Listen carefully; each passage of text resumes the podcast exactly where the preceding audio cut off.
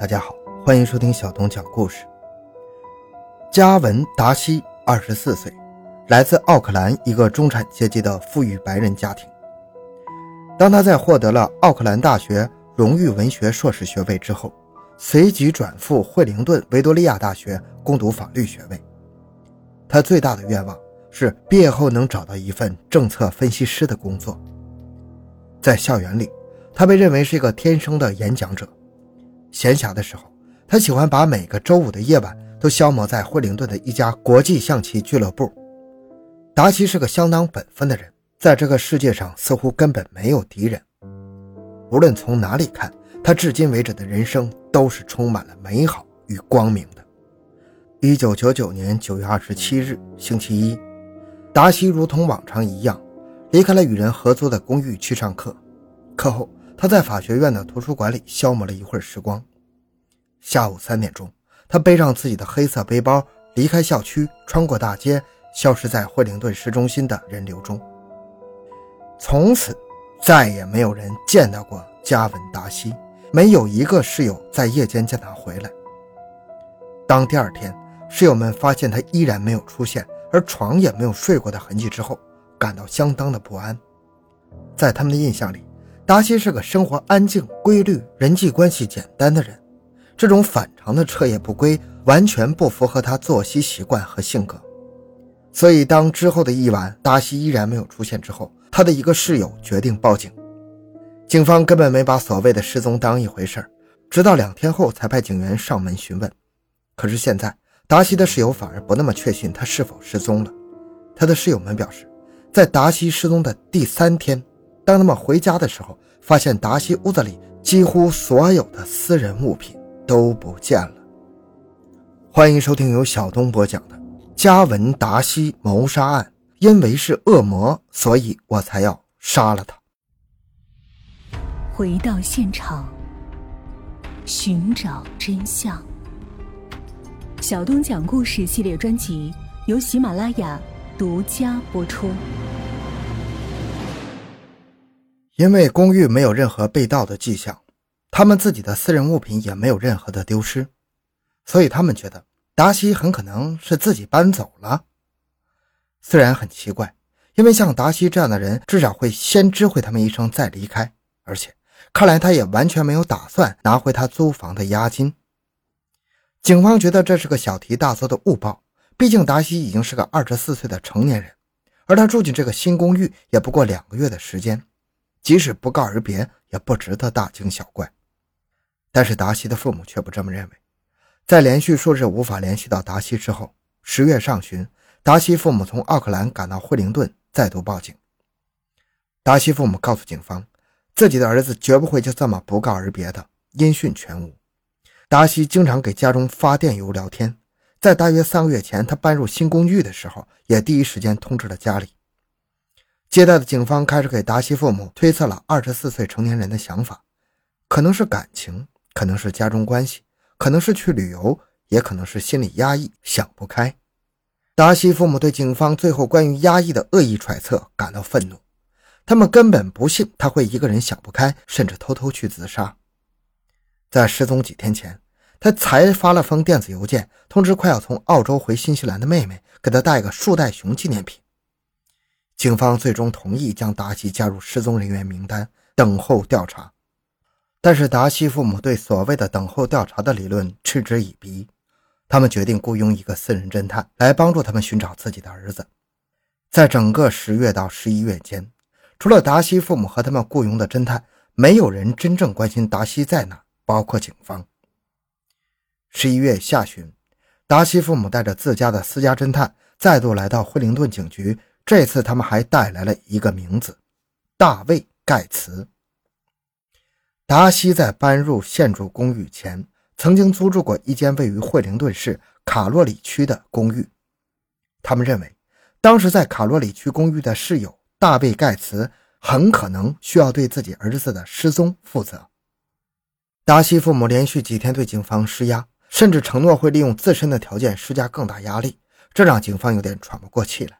特别是达西家是一个典型的中产阶级富裕家庭，于是警方屈服了，承诺会优先调查达西的失踪案件，此事被转手交给了阿内里奇探长。十二月初，阿内里奇接手调查了，并听取了达西父母和他们的私家侦探关于怀疑对象大卫·盖茨的理由。达西父母出示了几份达西写给他们的电子邮件的打印件，时间跨度在今年的六月到七月的六个星期左右。这些电子邮件都表达了达西和这个叫做盖茨的人关系紧张，而这种紧张的气氛被他描述的极为不舒服。例如，其中一封信写道：“这是我见过的最喜怒无常、自私自恋的人，我们根本无法相处。”而最后一份和盖茨有关的邮件是在七月末，邮件里描述，在七月二十四日那天，达西搬走了。他特地找了一个盖茨不在家的时间段，也没有事先通知房东任何事，搬到了一间新的公寓。达西形容，终于不用生活在之前那种神经高度紧张的日子里。而私家侦探表示，自己在十一月十九日找到了盖茨。当时他也离开了原来和达西同住的公寓，搬去了维多利亚区域，在一个背包客的旅店暂住。但是盖茨告诉私家侦探，他在七月二十四日达西不告而别之后，再也没见过达西，也不知道他现在在哪。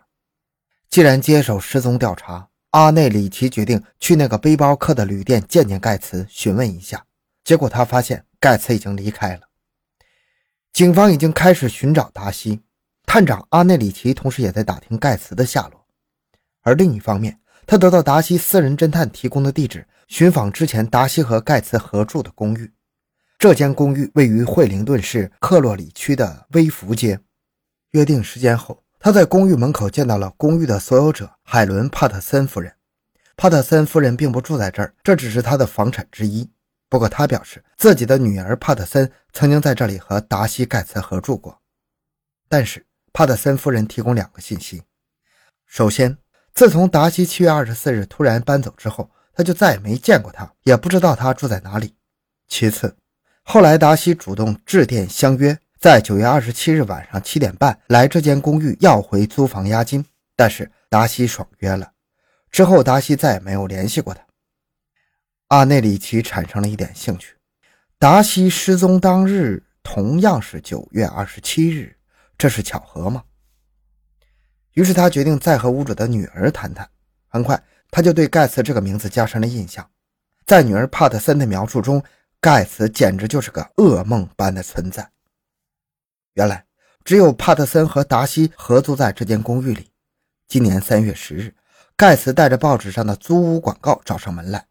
当时，盖茨看起来是个比较友善的人，自称是个画家，现在靠打零工维持生计。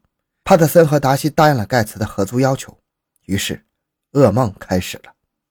几乎没多久，公寓里原本的平静就被打破了，裂痕出现，矛盾随之而来。帕特森形容盖茨这个人喜怒无常，行为古怪，而且让人毛骨悚然。他和达西两人从这开始就几乎无法和盖茨沟通，而后来根本不想和他沟通，他们开始对立。到五月的时候，情况变得越来越糟。帕特森说：“盖茨的情绪越来越不稳定。每当他开始和达西争吵，达西就假装彻底忽视他的存在，而盖茨会暴怒，然后咒骂达西是个邪恶淫乱的亵渎者。”帕特森告诉探长阿内里奇，真正促使自己逃离这间公寓是发生在五月某个凌晨发生的一件事。帕特森说：“在那个晚上。”盖茨恐吓威胁我，他告诉我，他准备放五百刀在银行里结清房租后走人，然后再回来杀掉我和达西。那种狰狞的样子真的把我吓坏了，我当时就立刻报了警。帕特森在这件事之后迅速搬离了公寓，留下了达西独自面对盖茨。之后发生了什么，他完全不知道，和达西也没有任何联系，更不了解达西之后的去处。阿内里奇之后迅速查询，确认了帕特森在五月某日凌晨两点的报警电话。现在他对这个叫盖茨的人产生了浓厚的兴趣。但是大卫·盖茨失踪了，包括他的父母，没人知道他去了哪里，只知道他最晚在十一月二十八日就离开了惠灵顿市。十九日被私家侦探找到，二十八日离开惠灵顿。阿内里奇嗅觉到了一点什么，达西的失踪报道在电视、报纸上出现了，但是没有任何有价值的线索。安内里奇开始调查九月二十七日达西失踪那天的行程。